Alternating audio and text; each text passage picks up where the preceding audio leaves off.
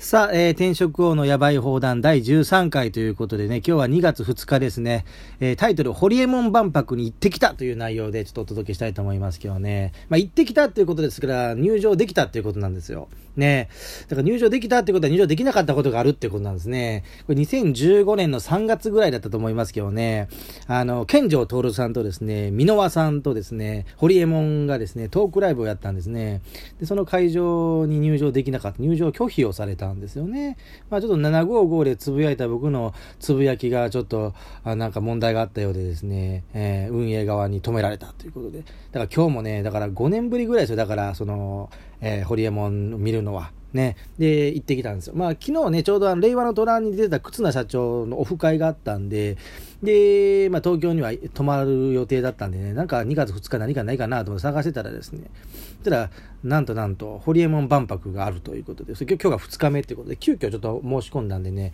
当日、あの、なんですか、あの、立ち見席しかね、あの、買えなかったんですけどね。で、とりあえず、まあ、今日は朝は、その、えー、昨日のそのオフ会で、イヤーエステの龍崎さんの、あの、なんか、当たりましてですね、無料で3回ぐらい行ける券が、ね、で、ちょっとイヤーエステ受けた後ですね、11時ぐらいですかね、うん、会場に着いたのは。そしたらですね、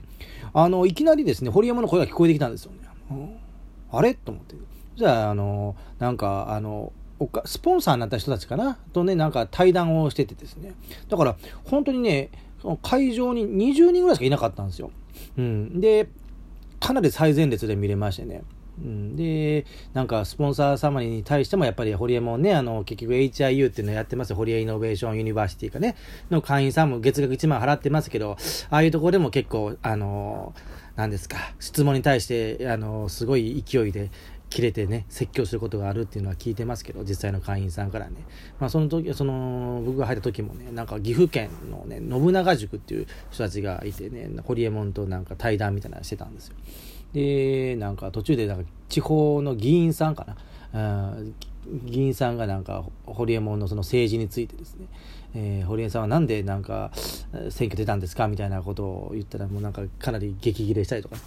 してですね、あなた私の何も知らないでしょみたいな感じで、で、なんか僕は総理大臣になる予定、あななる約束で出たんだよ。選挙勝ってたら総理大臣に、あ最終的には自民党に入って、で、最終的には総理大臣になるみたいな、そういうシナリオができてたんだけどね、みたいな感じで、すごい政治についてすごく熱く語っててですね、その後なんか健康の話もしててですね、なんか堀江さんなんか太ってますね、ねみたいな話で、えー、いやいやいや、と、あの、欧米ではどうたらこうたらとかなんか言ってたんですけど、まあ、その話はさ、さておきですね。で、あの、本題ですよ。なんで、午後になってね、本当に怒涛のなんかトークライブっていうのが始まったすごい豪華ゲストでね、メンタリストの大悟さんとかね、あと、カイジの福本信之先生、えー、で、あと、ひろ、ひろゆきさん、立花隆さん、で、あとなんか、なんかババスケの、なんかオーナーみたいな、バスケのチームのオーナーと、あと、まあ、キリンビール、かなんかの人ですね。それにちょっとどうでもよかったんですけどね。で、やっぱりまずね、印象のことは大悟さんですよ。大悟さんね、あの、その YouTube のね、話の中で、やっぱタイトルが最重要って話をしててね。だからやっぱり、これ池田海人さんも言ってましたけど、あのなんですか、同じ内容の動画をね、あのタイトル書いて、載せたことによってもうタイトルが良ければね片部数万しか再生してへんのに片や100万いったとかねいう話をしててですねでなんかアシスタントで来てた寺田ゆきちゃんが「あその動画私見ました」とかなんか言ってましたよだからタイトルが最重要。で、あとね、なんか普段はね、絶対ツーショット写真は撮らないらしいんですよね、大悟さんは。だけどなんか、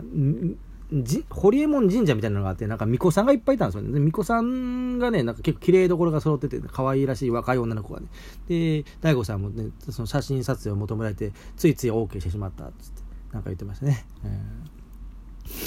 ー、あとはね、えー、あなんか、YouTube とかのコメントは承認制にしてるらしいんですけど、一切読まないらしいですね。Twitter のリプも一切読まないらしいです。だから大悟さんにね、リップ送ったりとか、YouTube で一生懸命コメントしても本人の目には絶対に入らないって言ってましたね。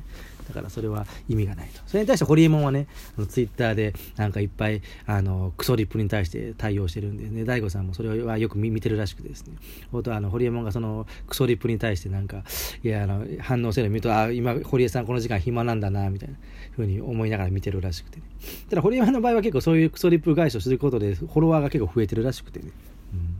ていう話をしてましたね。うん。でね、その結局 なんか僕あんま詳しくはその件は知らないですけど、なんか、大悟さん最初は、あの、N 国党の立花さんをなんか、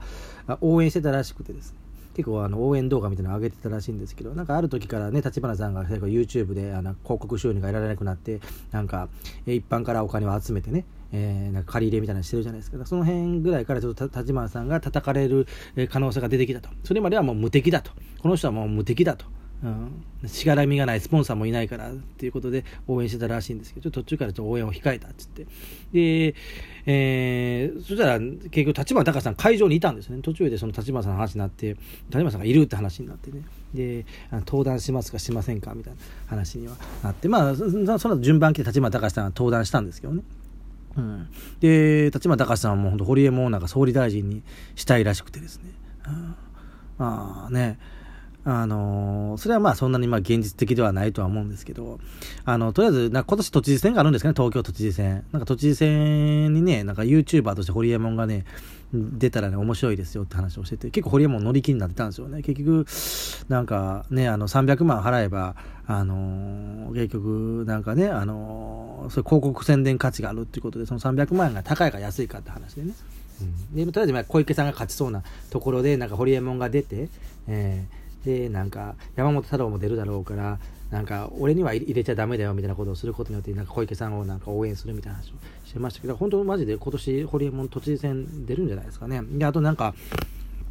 えー、まあ本当に300万の広告価値が非常に高いって話をしていて、で、まさに、あの、会場に鴨頭さんがいましてね、鴨頭さん。あの、500万円でホリエモン、えー、万博、えー、2日間密着検知の手に入れた鴨頭がいて、ね、で、その鴨頭さんは結構なコミュニティ作ってるから、その鴨頭さん系の人たちが300万で10人ぐらいで3000万ぐらいぶっ込んで、で、なんか、やるとなんか面白いみたいなこと言ってましたけどね。鴨頭さんも出るかもしれないですね。ホリエモンほんと出そうな感じでしたけどね。でね、で、これなんか、あの、何でしたっけ？ホリエモンが主役のドラマありましたよね。新しい王様だったかな？あれがなんか結構実話らしくて、パラビで見れるから、なんか1かあの1ヶ月間無料なんで、とりあえずま登録してみてくださいって言ってて、で、すぐ解約すればお金かからないんで、つって。で、その村上ファンドの村上さんのことを結構いろいろ言ってましてですね、村上さんのお金の使い方っていうね、えー、ことを言っていてですね、まあ、お金の IQ、お金の EQ ってありますけど、村上さんお金の IQ は高い方ですけど、なんかあの話聞いてると EQ は相当低い方かなっていうのはありましたね。ちょうどね、あのクリスマスキャロルっていうミュミュージカル、うん、をなんか堀江サロン、あの HIU のメンバーたちがあのやってたんですけど、で、まさにね、そのクリスマスキャロルっていう話自体が、スクルージっていうなんかすごくあのケチな、ね、意地悪なお金持ちが出てくるあの舞台なんでね。ちょっとそれをが、それを村上さんが見てですね、改心していただければなっていうのはありますけどね。うん。とにかくなんか、うん。じゃ内容は言えないんですけど、まあ村上さんのお金の使い方、うん、っていうのはちょっと問題があるんじゃないかなっていう感じですね。うん、でそうですね。あと、最初、一番最初出てきたのはひろゆきなんですよ。あの、今4チャンネルかな。5チャンネルは別にそれ管理にします。ひろゆきが出てきて、ひろゆきもなんかサッカーチーム持ってて、で、堀山もなんかサッカーチームがあって、なんか J4 ぐらいからどんどん上がっていこうみたいな感じでやってるらしくてですね。で、なんか堀山がある時 J2 の前座で出たことがあって、で、なんか、ちょっとなんか、キックしたらそれがゴール、ゴールしたっていうことで、なんか、その時はなんか、あの、実況の人もいたらしくて、ホリエモンゴールってなんか言われたって話。これなんかニュースもなったらしいんですけど、全然ちょっとそのニュースは知らないですね。ていうかこの、この数年間、だからその健丈さんの件でちょっとね、若干炎上したから、あんまりホリエモンのタイムラインとか追ってないですんでね。うん、本当に生ホリエモン見るのは5年ぶりぐらいかなっていうとこですよね。まあね、1日3回ホリエモンに会ったこともありますから、2014年ぐらいだったと思うんですけどね、1日3回ホリエモンに会った。で、ホリエモンって結構ね、その1日3回もね、会うとですね、まあその公演みたいなのをさ、追っかけしてたんですけど、同じ話することもあるんですよね。で、そのなんか、3回目の時なんかは、あの、今日はなんか、あの、僕をずっと密着してなんか来てる人がいて、だから同じ話できないからちょっと話変えますねとかって言ってたことがあってね、その時は別にホリエモンと僕の関係はその悪くなかったんでね、うん。っていうことですよね。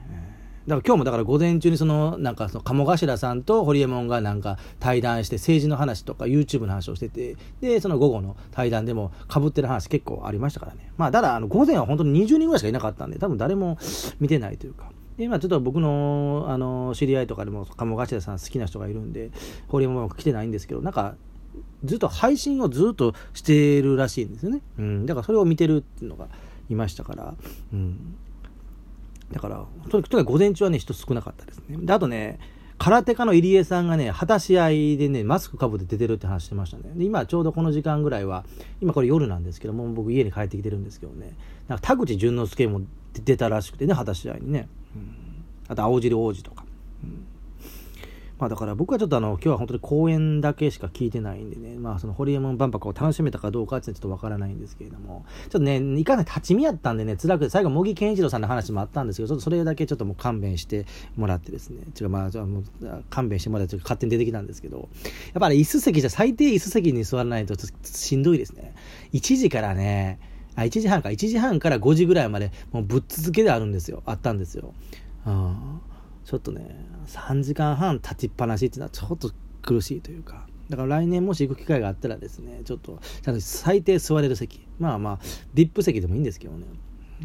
ま、とにかく僕が買おうとした時はもう全然チケット売れ残ってなくて、うん。ととりあえず、あの、立ち見席でもいいやつだから立ち見席だったらひょっとしたら見れないんちゃうかなと。十分まあ見ることはでできたんですよね。で、その立ち見席で買ったにもかかわらず午前中は本当にまだ公演始まる前だったんで、本当ガラガラでね、あの LINE とかね、知り合いに送ったんですけどね、えー、何、ホリエモンと目の前におるの？みたいな話になって、いや、本当もう目と鼻の先にいまして、うん、ちょっと若干目は合ってましたけどね、僕の顔は覚えてないと思うんですけどね。うん。まあ、ということですね。で、まあ、もうちょっとね、なんかやばい話とか聞きたいければですね、えー、聞きたい方はですね、あの、2月の20日にですね、あの、よく言って、このラジオトークで言ってます、ギグワーク朝会っていうのを免疫でやっておりますんでね、ツイッターで DM いただければですね、来ていただければ、ちょ今言えない話も言うかもしれませんね。ということで、またお会いしましょう。